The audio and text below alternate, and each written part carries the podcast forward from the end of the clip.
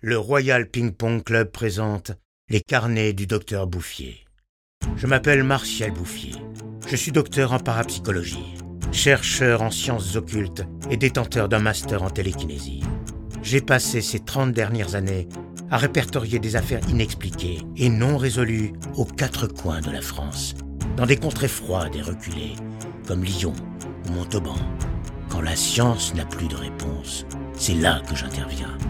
Au fil de ma vie et de mes rencontres, j'ai collecté les récits d'âmes égarées, de maudits, de damnés, dans des chroniques, contes et autres histoires fantastiques compilées dans mes carnets. Ces histoires sont réelles. J'en suis le témoin privilégié.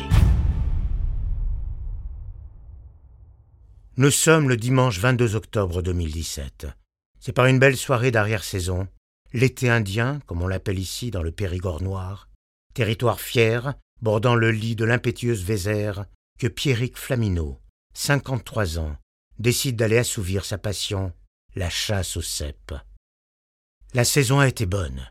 Les chaleurs ont succédé aux pluies fines de septembre, offrant une pousse cette année encore inespérée. Il est 19h45 quand Pierrick gare son scénic en lisière de forêt et s'enfonce dans les bois sombres d'Ordonnier du lieu dit du Grand Brûlé. C'est à cet endroit que des touristes allemands furent brûlés vifs en 1966 par les villageois lors de la fête de la Saint-Jean. Au cas où il leur viendrait l'envie de revenir. C'est une soirée idéale pour la cueillette, et Pierrick a le cœur en fête et le regard aiguisé, prêt à débusquer la moindre collerette et à poindre les chapeaux bruns de ses proies du soir, les cèpes. Nul besoin de panier. Pierrick n'est pas avide au point de les décimer et en faire des conserves. Non, ce qu'il aime, c'est les consommer sur place. Nature. Mais Pierrick marche, marche, et constate avec horreur le charnier laissé par un piètre aventureux passer avant lui. En effet, il ne tombe que sur des tiges décapitées, et doit se rendre à l'évidence. Quelqu'un est passé plus tôt et a déjà ramassé les précieux. Pierre chaud. Il transpire. De toute évidence, il s'est trop couvert pour cette expédition qu'il pensait plus fraîche. Maudit été indien, et maudits Chinois et leurs usines à charbon qui réchauffent la planète, pense-t-il en s'envoyant une nouvelle lampée de sa gourde remplie d'armagnac local. Du sans-plomb, comme les analyses scientifiques en attesteront plus tard sans appel. Quoi qu'il en soit, Pierrick s'enfonce toujours plus profond dans les bas-fonds du bois des brûlés. Quand soudain, il s'arrête, sourire aux lèvres, ils sont là, blottis dans un coin, regroupés au nombre de quatre, mal dissimulés derrière ces quelques fougères dégarnies, une famille de cèpes, innocente, fragile. Pierrick déploie alors son opinel, en fait briller la lame dans le clair obscur, et s'approche la bave aux lèvres des malheureux. Il se baisse et leur coupe alors la tige et les regarde avec appétit.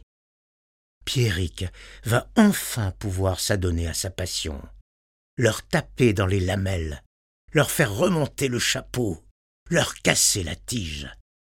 Il est bien seul dans ce bois. Il range son opinel et défait sa ceinture. Son pantalon glisse sur ses chevilles. Pierrick sort son membre gourd. Il est en osmose avec son élément. Cet amoureux de la nature, rempli de sang-plomb, fait enfin corps avec son environnement et peut s'adonner sans limite à sa passion, baiser des cèpes. Mais alors qu'il s'acharne sur les bolets du bois des brûlés, un bruit l'interpelle. Pierrick regarde autour de lui, le souffle court et les tempes ruisselantes. Quelque chose vient de bouger dans les fourrés. Là encore. Qui va là hurle-t-il de sa voix puissante et essoufflée. Seuls des petits sons aigus semblent lui répondre, comme des rires étouffés. Là encore, un autre fourré, des autres fougères viennent de plier. Ni une ni deux, Pierrick lâche le cep fatigué, range son sexe violacé, remonte son pantalon de chasse, resserre son ceinturon et ressort son opinel. Il le sait. Quelqu'un est là. Là. Ça bouge encore. Cette fois-ci, il en est sûr. Dans ce bosquet. Et là, Pierrick est sous le choc. Devant lui, dissimulé derrière un tronc d'arbre couché par la tempête de l'hiver dernier, un petit être grisâtre, avec deux grands yeux ovales, des dents jaunâtres et aiguisées, et une voix nasillarde d'un autre monde. Il porte une sorte de deuxième peau, sorte d'exosquelette mou, verdâtre, et dont émane une forte odeur acide, sorte d'excréments mêlés d'urine. Pierrick n'en revient pas. Un alien. Un extraterrestre. Il semble seul. Mais soudain le regard du petit être s'obscurcit et se confond avec la nuit tombante. Pierrick se voit dans les prunelles dilatées de l'alien, comme des miroirs angoissants. L'alien tente de prendre possession de son âme. Ni une ni deux, Pierrick lui saute dessus et le saisit à la gorge. Malgré l'odeur acide et le corps visqueux du petit être, notre être humain tient bon et se bat. L'alien, à bout de force, semble appeler ses congénères par ses cris étouffés dans sa langue autochtone. Pierrick le sait. C'est lui ou lui. Il n'a pas le choix et resserre sa poigne sur le cou de l'alien. Et puis ce cou fin, cette grosse tête, ce corps malingre et visqueux, cet extraterrestre ressemble à s'y méprendre à un cep. Pierrick, emporté dans sa hargne, quand la haine rejoint par synapse les neurones de la passion, défait son ceinturon et viole l'alien. À maintes reprises, il le baise. Comme une forme de suprématie d'espèce, mais aussi comme un pont entre nos deux mondes. Pierrick lui donne entre les fougères, lui tape dans la coquille, lui remplit le pot d'amour pour un voyage interstellaire à double sens. L'alien fourbu réussit pourtant à s'échapper enfin entre deux étreintes et disparaît pour toujours.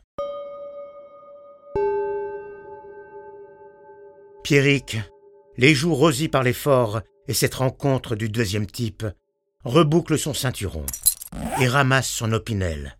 Sonné. Pierrick vient d'être le témoin d'une rencontre extraordinaire dont il ne se remettra jamais. Ou un peu plus tard au volant de son scénique. Une seule chose l'interroge encore néanmoins. Ce sac plastique estampillé Leclerc, retrouvé à ses pieds, garni de cèpes. Les aliens viendraient-ils sur notre planète par amour des cèpes? De toute évidence, il semble que l'amour du bolet leur fait traverser des univers. Et ce n'est pas cette plainte pour viol déposée au commissariat du village par Eugène Malois, 78 ans, quelques jours plus tard, qui le fera changer d'avis. Oui, Pierrick Flamineau le sait. Ce soir-là, il a rencontré un alien. Et moi, docteur Martial Bouffier, je le crois.